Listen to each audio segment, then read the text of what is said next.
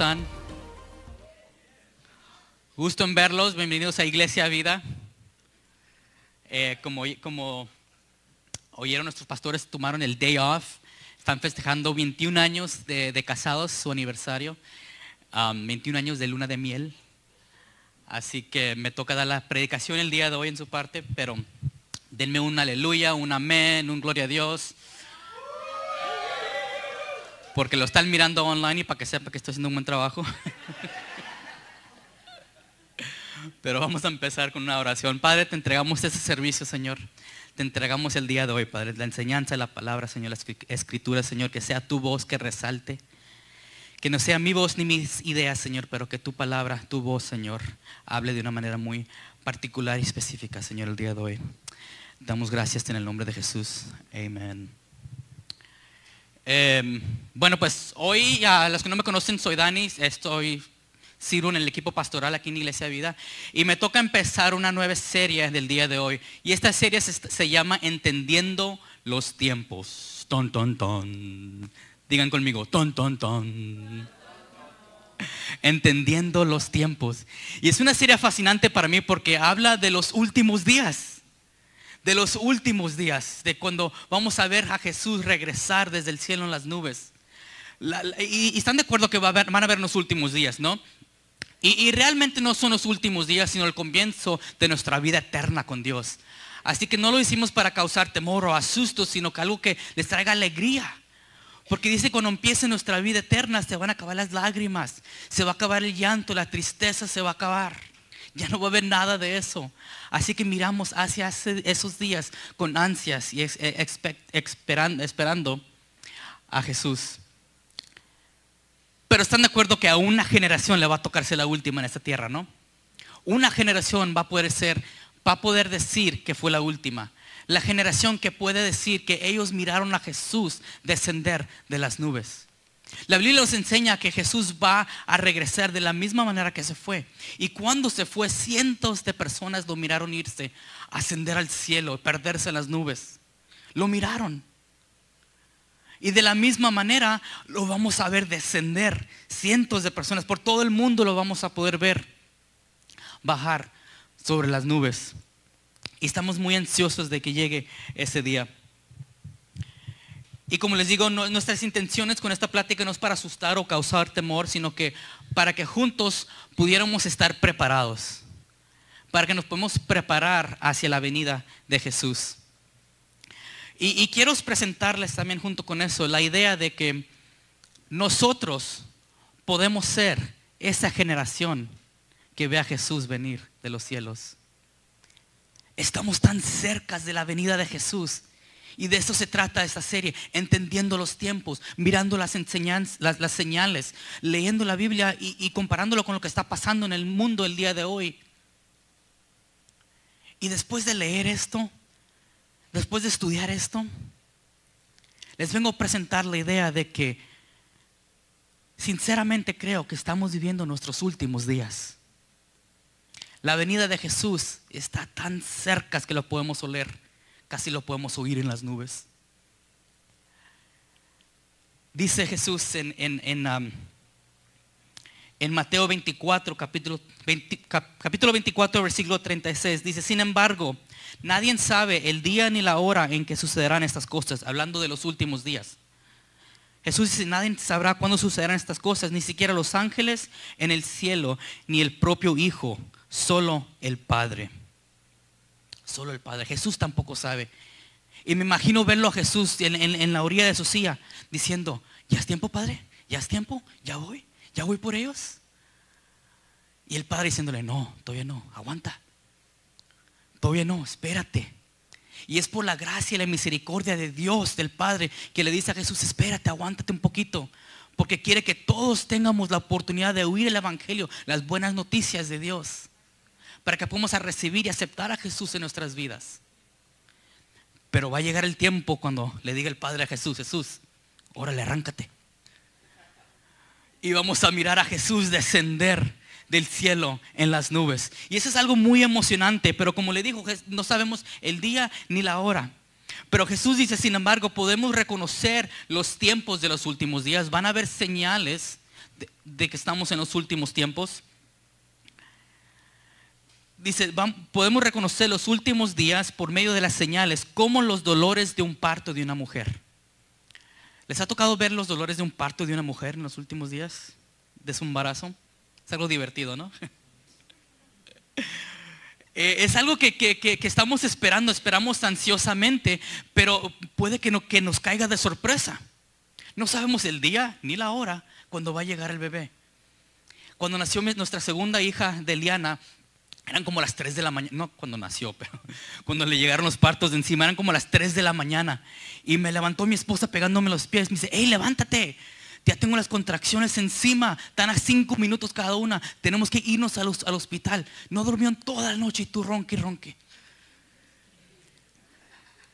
Y pues, ¿qué onda? ¿Qué culpa tengo yo?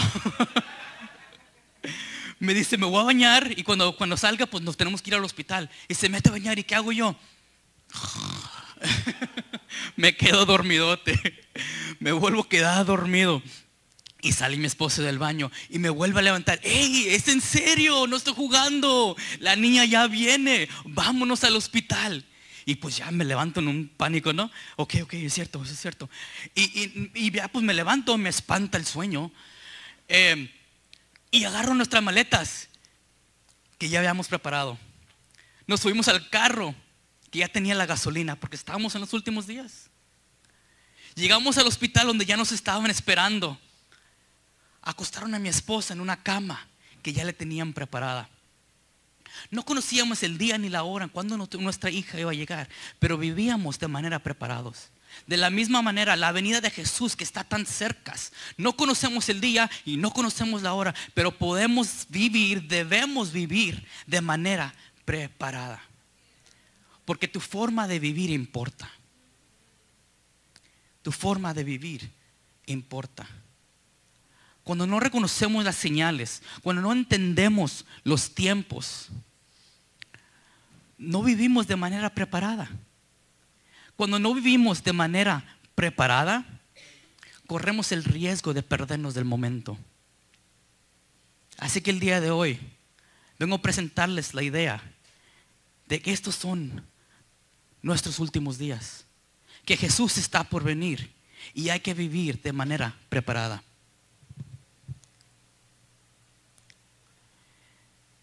Dice Jesús, Jesús empieza a hablar de un arrebatamiento. Estamos leyendo en Mateo capítulo 24, el versículo 40. Dice, Jesús está hablando de un arrebatamiento de la iglesia de los creyentes en los últimos días.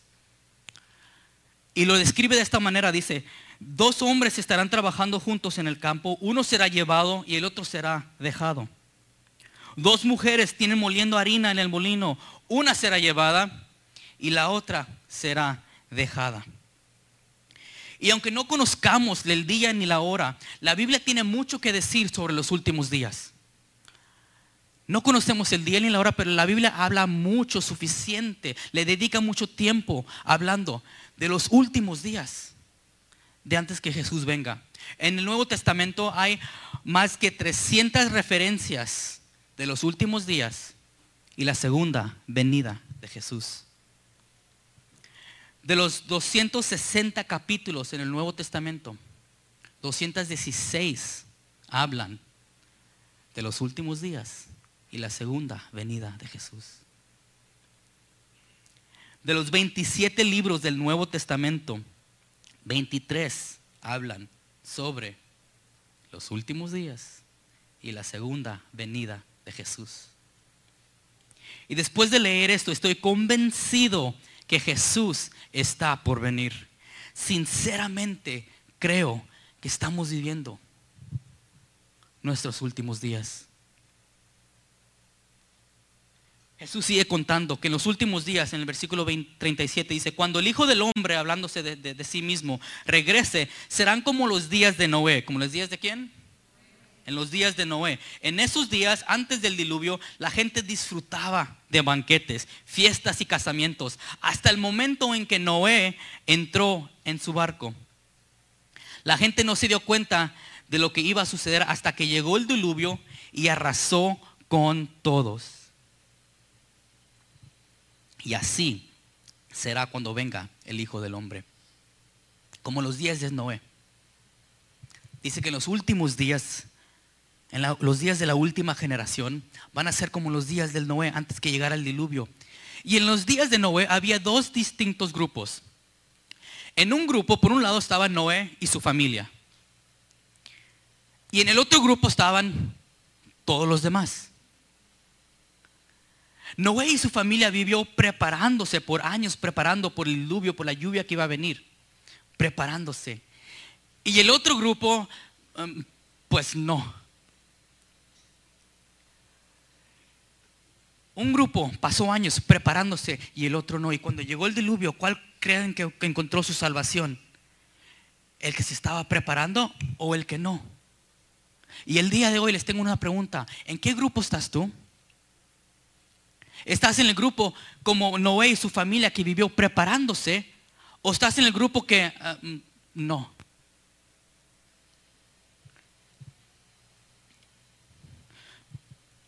Tu forma de vivir importa. La gente que no se preparó se perdió de la salvación.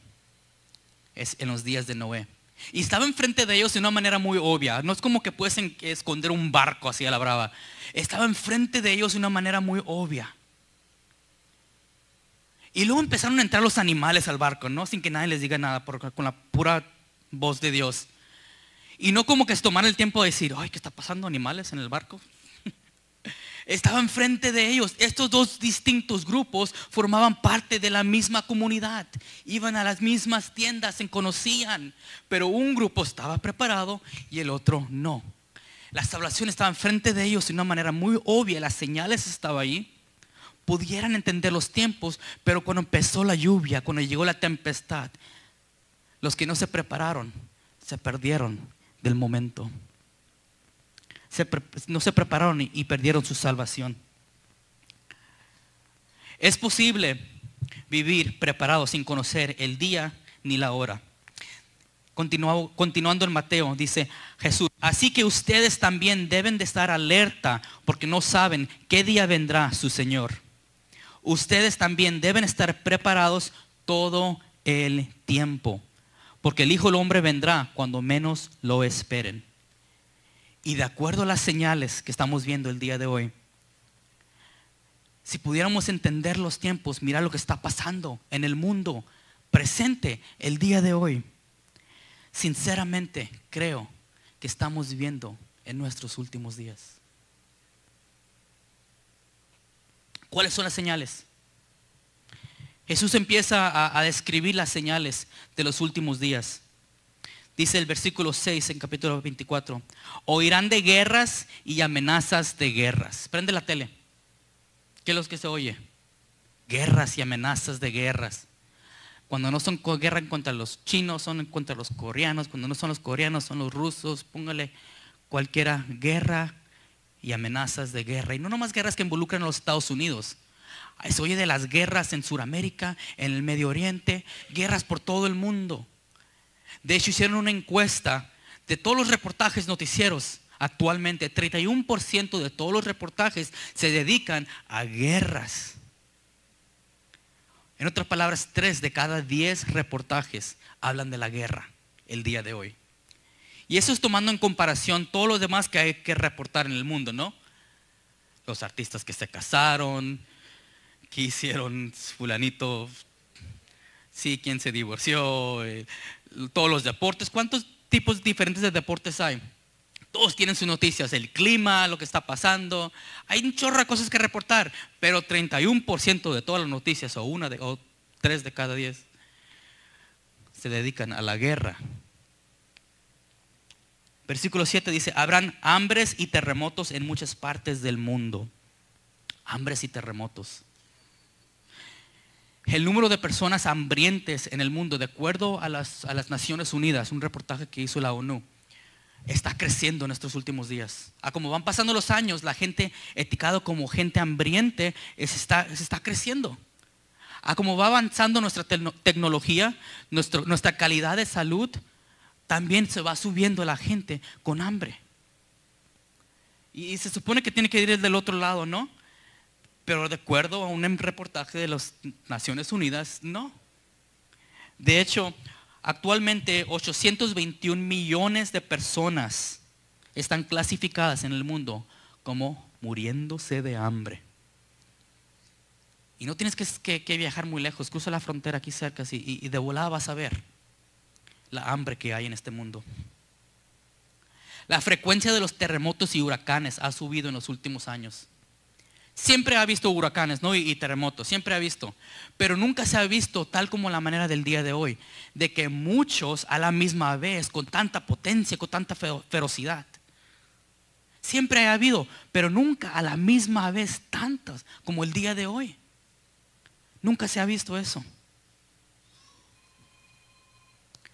Dice en el versículo 33, Jesús sigue hablando, dice, cuando vean que suceden todas estas cosas, sabrán que su regreso está muy cerca. El regreso de Jesús, Él dijo, cuando empiecen a ver, no conocemos el día, no conocemos la hora, pero cuando vean las señales en el mundo, sepan que mi regreso está muy cerca de venir. Y estas son cosas que se han visto en cada generación. Se han visto terremotos, se han visto huracanes, se han visto eh, la hambre, pero aún hay más cosas muy particulares que diferencian a nuestra generación. Cosas que no se vieron en el pasado, como, como los, los huracanes y, terremotos tantos a la vez. Otras cosas son como la tecnología mundial de satélite, que nunca se ha visto en otra generación más que la de nosotros.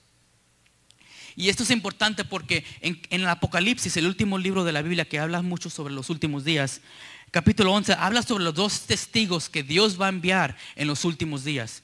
Y, nos, enseña que el anticristo va a matar a estos dos testigos de Dios en una manera muy pública.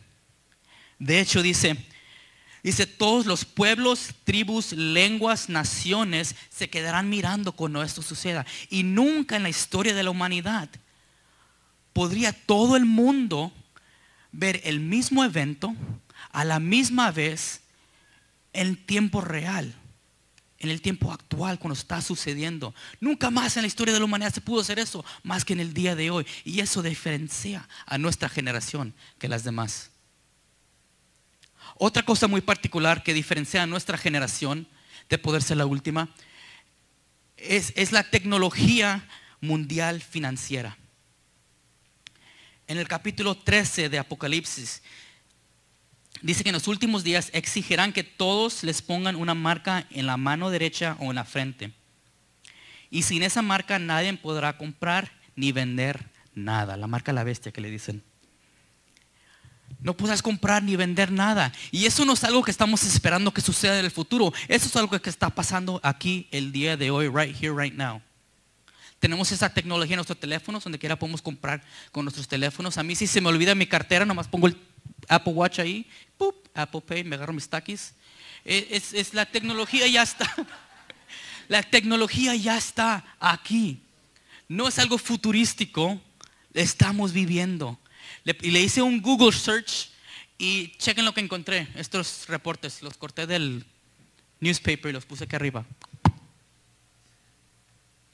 I got chipped. Este es, es algo que está pasando el día de hoy. Ya se están poniendo las, los microchips debajo de la piel. Chequen el otro. Ya está pasando. No es algo del futuro, estamos viviendo en el futuro. Por 300 dólares tú puedes poner tu información debajo de tu piel. Se ha visto en el pasado con, mascotas, cuando se pierden, ya, ya eso ya está pasando por mucho tiempo, pero ahora en los humanos ya es una realidad. Es algo que nunca se vio en las generaciones pasadas, que lo estamos viendo el día de hoy. La tercera cosa que diferencia a nuestra generación es la explosión del Evangelio mundial. El Evangelio, las buenas noticias de Jesús se está expandiendo durante todo el mundo en una manera explosiva. Hay 17 mil grupos étnicos en este mundo el día de hoy. De esos 17 mil grupos étnicos, 10 mil tienen misioneros en su país y una Biblia en su idioma. Nos quedan 7 mil. Dice Jesús, se predicará la buena noticia acerca del reino por todo el mundo de manera de que todas las naciones la oirán. Entonces vendrá el fin. Cuando todo el mundo alcance, tenga la oportunidad de oír las buenas nuevas, cuando cada grupo, cada esquina, cada rinconcito de este mundo oiga la palabra de Dios, entonces vendrá el fin. Queda siete mil grupos étnicos que le falta tener su Biblia. Estamos así de cercas de la venida de Jesús.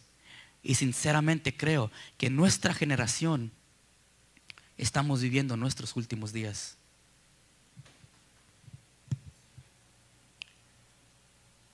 Aunque cada generación pasada miró señales de los últimos días, hay señales muy particulares que diferencian a nuestra generación.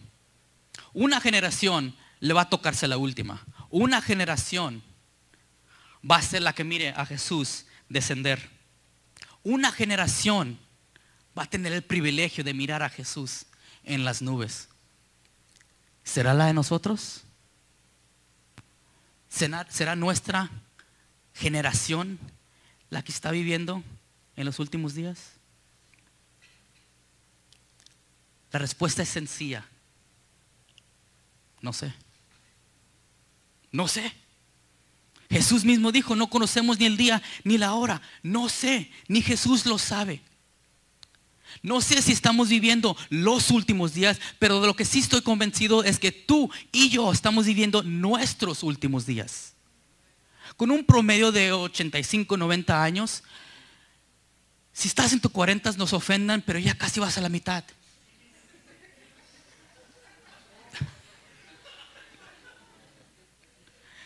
Dice, dice Santiago, capítulo 4, versículo 14, dice, la vida es como el vapor del amanecer. Aparece un rato y luego se desaparece.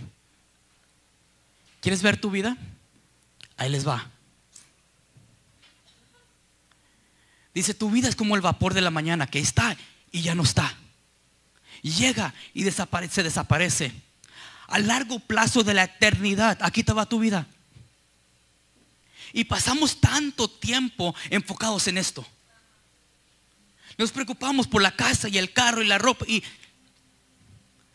en los estudios de los hijos que todo esto es muy importante, no, no, no me malinterpretan, es muy importante, pero cuando nos enfocamos en lo temporal perdemos toda la eternidad.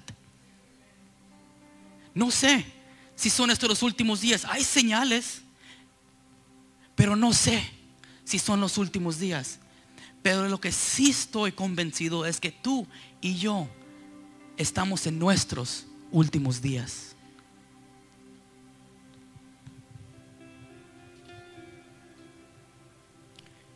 Tenemos que vivir preparados en nuestros últimos días. Preparados esperando la venida de Jesús. Y la Biblia nos enseña de cómo vivir una vida preparada. Y no importa qué etapa, en qué etapa de la vida te encuentres el día de hoy. La Biblia nos enseña cómo puedes tú, el día de hoy, en la etapa que te encuentres, puedes vivir preparado, esperando la venida de Jesús. ¿Cómo podemos, cómo podemos, cómo debemos vivir nuestros años? Nos cuenta en primero de Pedro, capítulo 4 versículo 7 dice, el fin del mundo se acerca. Por consiguiente, sean serios y disciplinados en sus oraciones. Tómelo en serio. Sean serios y disciplinados en sus oraciones. La primera cosa que debemos hacer es enfocar nuestras vidas. Enfocar nuestras vidas. Y eso viene por medio de la oración nuestra vida puede ser un poco caótica, ¿no? Vienen los problemas, se vienen encima, sentimos la tempestad de la vida encima y nos desorienta un poco, pero cuando pasamos tiempo con Dios en oración, eso enfoca nuestra vida en lo eterno. El siguiente versículo dice, lo más importante, siempre que la Biblia dice lo más importante, pongan atención lo más importante de todo es que sigan demostrando profundo amor unos a otros porque el amor cubre gran cantidad de pecado. El amor restaura relaciones quebrantadas. Si no tienes amor por la gente, ¿Dónde está tu vida de oración? ¿Cómo está tu relación con Dios? Porque el amor hacia la gente es un producto de nuestra relación con Dios. Así que la cosa número dos que tenemos que hacer, amarnos los unos a los otros. Número tres, evangelizar a nuestra comunidad. Dice versículo 9, abran las puertas de su hogar con alegría al que necesite un plato de comida o un lugar donde dormir. Lo que podemos hacer en preparación en la venida de Jesús es evangelizando nuestra comunidad, de manera que abriendo nuestros hogares, compartiendo nuestras vidas. Pero sin el amor que tenemos de Dios, no nos nace el deseo de abrir nuestros hogares, de compartir nuestras vidas. Así que si no tienes ese deseo de abrir tu hogar, de compartir tu vida con tu comunidad, con la gente que necesita oír de Dios, ¿dónde está el amor de Dios? Y si no tienes el amor de Dios, ¿dónde está tu tiempo a solas con Dios en oración? Uno afecta el otro. Enfocar nuestra vida, amarnos los unos a los otros, evangelizar a nuestra comunidad. Y la cuarta para terminar servir con nuestros dones de Dios. Dice el versículo 10, Dios en su gran variedad de dones espirituales les ha dado un don a cada uno de ustedes. Úsenlos bien para servirse los unos a los otros. Dios te ha dado un don especial, un don espiritual que le llama. Y no te lo dio para que te sientas en la silla, para que digas, ah, qué chido, mira mi don. No, es para servirse, para servirnos los unos a los otros. Eso forma parte de tu ministerio. Involúcrate en tu ministerio que Dios te ha dado. Sirve en una iglesia local. Usa tus dones para alcanzar al mundo. Y de esa manera podemos vivir preparados. La vida es muy corta y tiene muchas cosas buenas que ofrecer esta vida. Pero es corta. Si te pierdes en lo temporal de esta vida, te vas a perder de la salvación en la eternidad. Así que no te enfoques en esto. Enfócate en lo eterno, amándonos los unos a los otros. Y así podemos vivir de manera preparados para el regreso de nuestra salvación, Jesucristo. Padre, te damos gracias, Señor. Gracias porque tú nos amas. Gracias porque sin ti no somos nada y en ti tenemos todo. Gracias Dios por enviar a tu Hijo por nosotros. Gracias por tu salvación, Señor. Ayúdanos a poder vivir, Señor, de una manera preparados. En la manera de que esperamos tu retorno, Padre. En el nombre de Jesús. Amén.